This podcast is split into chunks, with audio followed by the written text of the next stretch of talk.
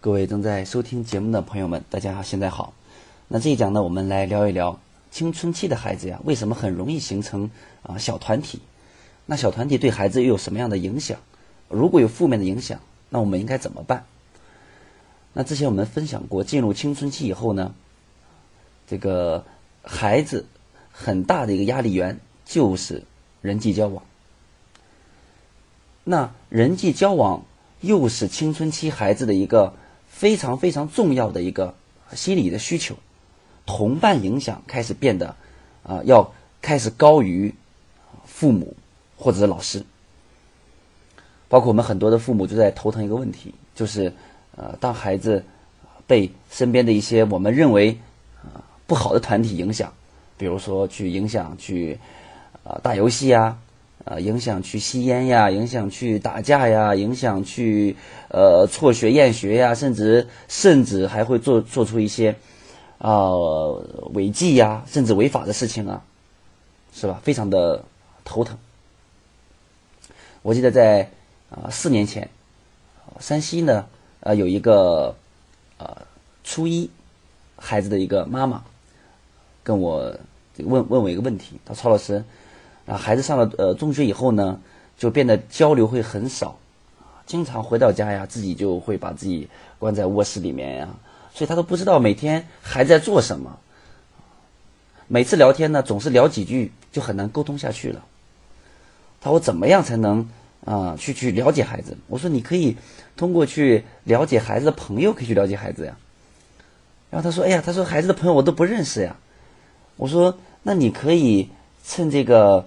呃，孩子过生日啊，或怎么样啊，让让孩子把他最好的朋友请到家里面来，你就可以了解认识了嘛。他说：“曹老师，我我一直啊不喜欢让孩子带着同学来家。”哎，我说为什么？他说：“哎呀，那那那么多同学来家里来，呃，搞得又非常的呃这个这个乱糟糟的，对吧？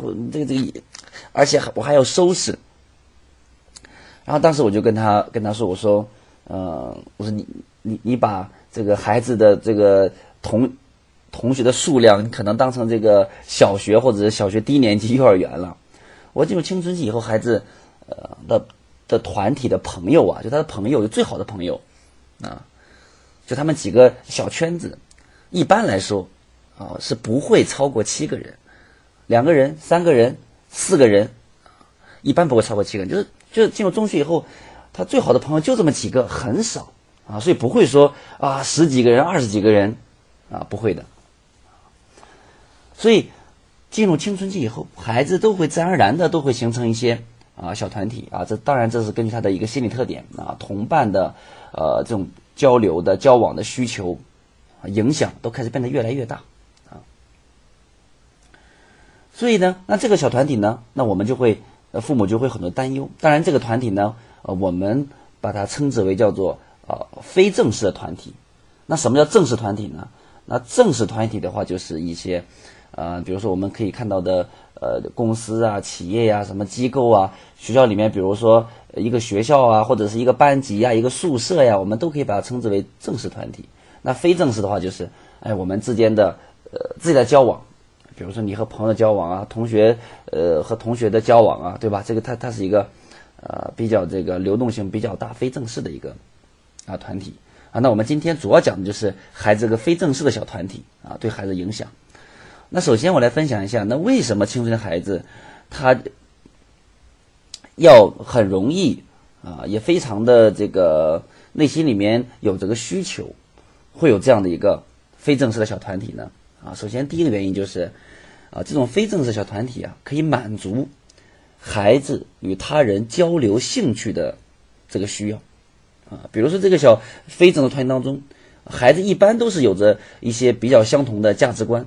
或者相同的这个兴趣爱好，比如说，我记得我在，呃，我呃初二到初三的时候，然后我们有五个同学，就就就成立了一个清纯文学社啊，当然是我们自己起的名字啊，呃，那当时的学校里面也没有任何的社团，但我们五个人就会呃成立一个清纯文学社，我们五个人会经常在一起。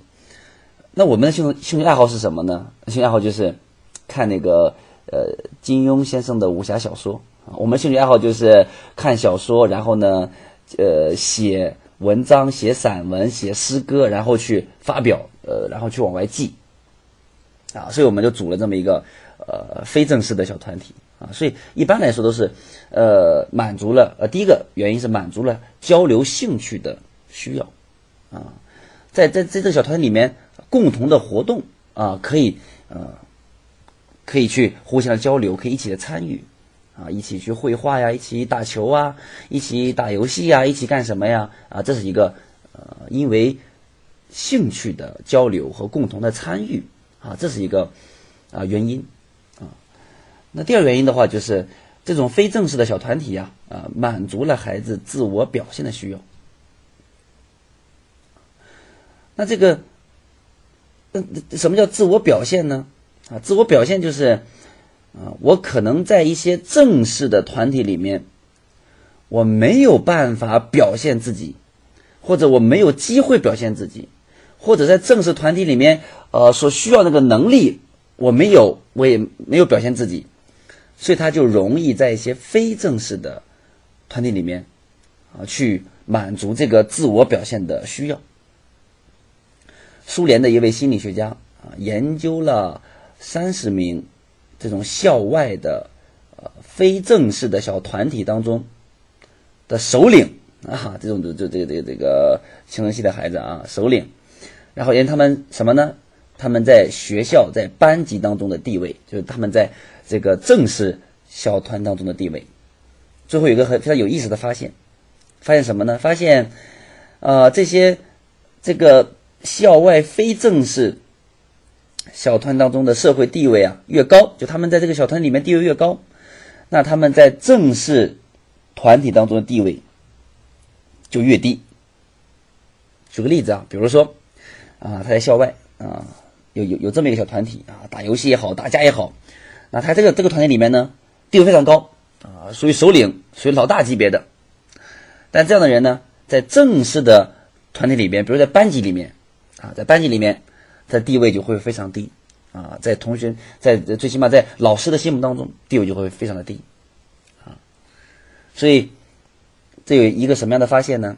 啊，这表明了在正式的团体当中无法施展自己的一些才能的啊，这个一部分孩子，他们迫切的希望能在非正式的团体中得到表现。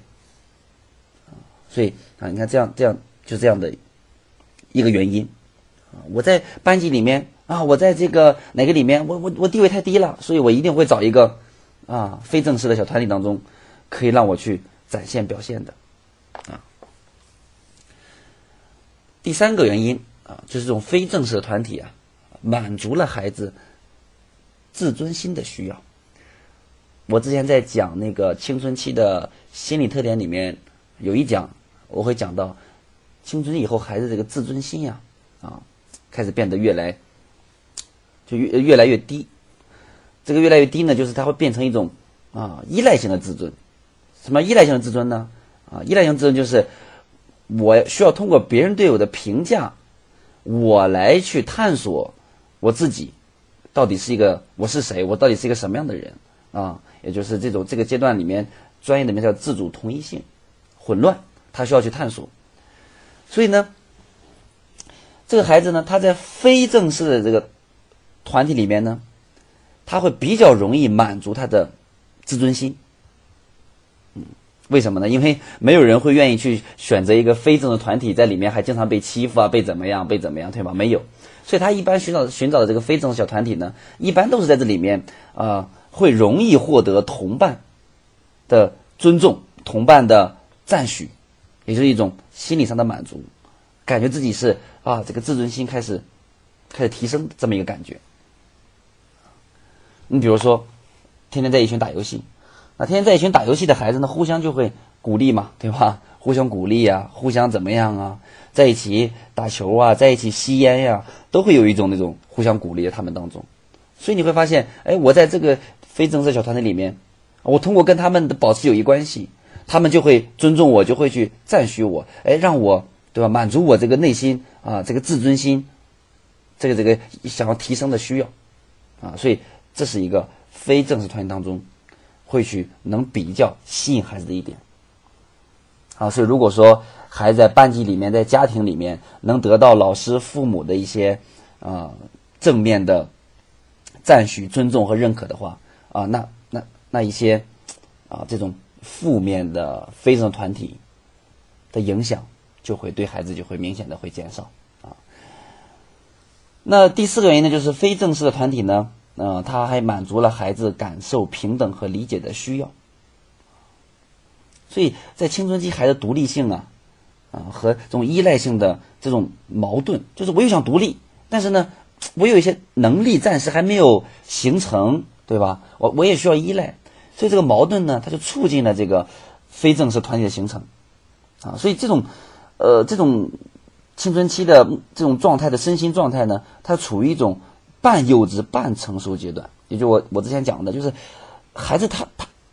他自己独立性增强，他满满的成人感，他认为自己能能做好很多事情，他他觉得自己能懂很多道理，但是呢，他目前还没有形成那样的能力，或者是他对这样的道理还没有一个很成熟的认知，啊，社会经验也缺乏，啊，所以呢，啊，这种矛盾就会让他们不断的在身边人。特别是同龄人，我们说的同伴啊，同伴当中寻找平等的理解和支持。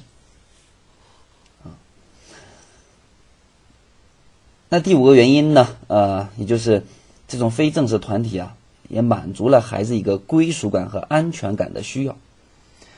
那何为归属感和安全感呢？啊，归属感就是像家一样啊。身边的朋友像亲人一样，安全感就是我在这里，我感觉我是安全的，我不会被随便被被被被被欺负啊，或者随便被打击啊，或者有那么多的挫败感，对吧？这是我们简单的一个理解。所以，我们试想一下，如果说啊，如果说一个孩子，青春期的孩子在家里面啊，长期的是在家里面，他没有那种家的归属感，对吧？家它不是一个温暖的港湾，不是一个呃这个感受到爱的一个环境。在家呢，这个这个经常被父母批评、指责、打击啊，或者是在呃类似的这种正式的团体当中，那他一定就会怎么样？他他一定就缺乏这种归属感、安全感嘛？那他就会在非正式群体当中去寻找。啊，嗯，然后呢，去感受到这种归属感和安全感被满足的这种依赖，嗯。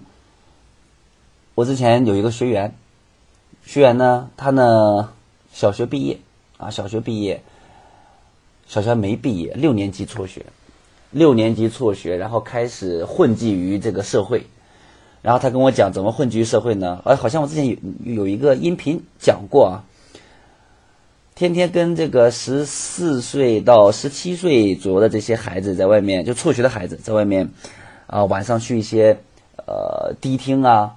然后呢，还能去打打架呀，然后打架去占一个场子，还能挣三十块钱呀。然后一聊天，他眼眼中里面就是，就崇拜，呃，第一崇拜他们那个团体里面的老大啊，里面有一个老大。然后呢，呃，第二就是，他觉得他们那个团队里面的很够意思，这朋友的感觉很好。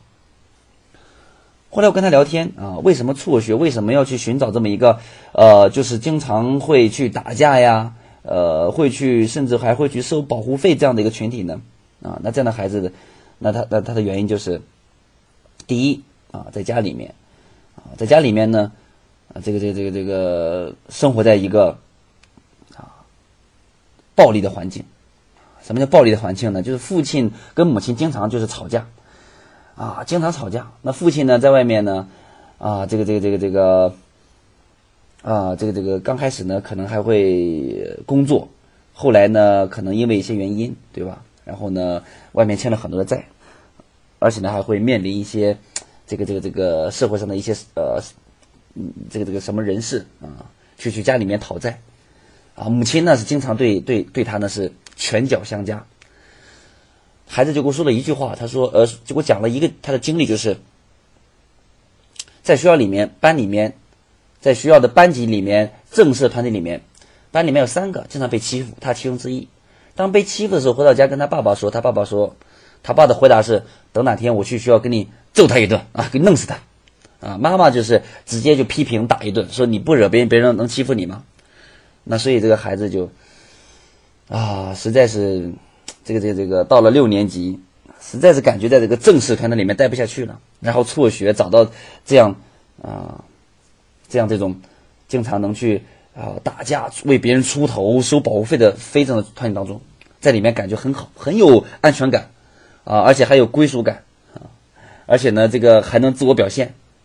对吧？等等等等，所以这就是啊其中的一个啊原因啊。所以当然呢，呃，孩子会加入一些呃这种非正式的团体的原因啊，可能还会有很多。那今天呢，简单分享这几点。呃，当然我们所讲的小团体啊，并不是说呃这种非正式的小团体都是不好的啊啊，它当然有好的，有不好的呀。那比如说这个这个呃，因为这个学习，大家都学习很好。大家都是一些非常好有益的兴趣，比如大家在一起运动啊，哎，大家在一起是因为学习，这个这个什么参加什么学习什么什么比赛呀，都是班里面的前几名啊。如果是这样的小团体的话，那我觉得，那还是互相促进、互相帮助，啊，从这个伙伴身上汲取养料的这个可能性还是最大的，对吧？所以一个好的小团体啊。啊，能让孩子从其他的伙伴上去成长、去收获，啊，去呃更好的这个这个学会人际交往啊，学会沟通啊，学会一些兴趣爱好，提升一些能力啊，对吧？当然，我们担心的是不良的小团体，却可能让孩子去沾染一些恶习，比如说学会抽烟呀、喝酒啊，甚至误入歧途啊，对吧？你看那个呃，每年这个青少年犯罪的啊这个数量一直在增增长。对吧？所以啊，总体来说呀，孩子在加入小团体的时候啊，可能缺乏一些判断力和控制力，对吧？所以这就需要什么？需要教育者，尤其是父母，我们要给孩子一些正确的啊引导啊。所以接下来给大家一些啊建议，就是第一啊，我们要意识到，这种非正式小团体啊，是孩子进入青春期以后友谊发展中的一个非常正常的一个现象。我们要尊重孩子这种啊同伴社会交往的需要，啊，接纳孩子与他喜欢的同伴建立友谊关系，对吧？给孩子自由交友的时间和空间。当然，我们呃去能去营造一个有利于孩子与同伴健康交往的环境，特别重要，啊，这个特别重要的啊。第二呢，呃，就是我们要这个引导孩子掌握好啊，在这个小团体里面去交流啊，发展的一个度，对吧？一个度。我们有有一讲，我们讲到说，这个呃，青春的孩子容易容易把江湖义气当成友谊，对吧？就是你怎么教引导他掌掌握好度呢？就是告诉他啊，那什么是江湖义气，什么是友谊呀，对吧？友谊不需要天天黏在一起，对吧？友谊不能呃影响正常的学习和生活，对吧？嗯，让孩子认识到什么是真正的友谊。啊，第三就是培养孩子在小团体当中要有自己的主见，对吧？就是就你自己要有自己的一些独立的判断力，避免从众啊，或者避免一些呃不好的一些现象，对吧？啊。有利于孩子在小团体里面的健康发展。啊，第四个建议呢，就是我们父母要对孩子的这种非正小团体啊，要进行了解和监督。啊，我我在这个心理特点里面这个也讲过。那怎么了解和 了解监督呢？那第一就是，呃，你可以让孩子邀请他最好的朋友来家里面做客呀。啊，你为他们营造一个呃温馨的交流的玩的，对吧？你给他 这个做做做美食，啊，你你去了解了解孩子最近在跟什么样的朋友在交往啊？是否跟一些比较呃不良的小团体在交往，对吧？了解啊，那什么监督呢？其实监督这个词，我倒觉得呃不是很合适啊。我觉得呃孩子当孩子感觉到你在监监督他的时候，那孩子会很抵触的，因为青春期的孩子他的这种。啊，隐私的，他的空间的隐私很重要啊，所以我觉得不应该用监督，应该用什么？就是，嗯，当提升你和孩子亲子关系，然后呢，能就亲子关系提升了，才能多创造一些跟孩子多沟通、多交流的机会，对吧？所以在在你们的沟通中、交流当中，啊，你就能去呃了解孩子在小团体这个当中的活动情况啊，啊一些动向啊，有没有一些冲突啊，对吧？针对孩子存在的一些呃交往的问题呀，可以去交流啊，交换一些意见呀，对不对？啊，然后呢，可以借这个机会对孩子的一些社会交往进行一些底线教育啊，比如说哪哪哪些的人你是是不能交往的，对吧？什么样的人呀？嗯，社会上不务正业的，啊，没有追求的这种闲杂人员，对吧？怎么怎么样？当然也要交往孩子，要处理好与同伴的关系，啊，等等等等。所以这是我们父母啊跟孩子相当中，我们要去在孩子啊青春期。啊，这个交往又很重要，但是也也是蛮有压力一件事情上，我们助力孩子在这方面去成长，啊，去成长。所以最后还是总结一句吧：青春期跟孩子亲子关系特别重要。没有亲子关系，你就没有去引导嘛。你没有去给孩子做一个好的引导，那孩子就很容易被别人引导啊。因为这个时间段，孩子的一些价值观是非常容易受外界环境影响的啊。好，那我们今天的分享呢，呃，就到这里。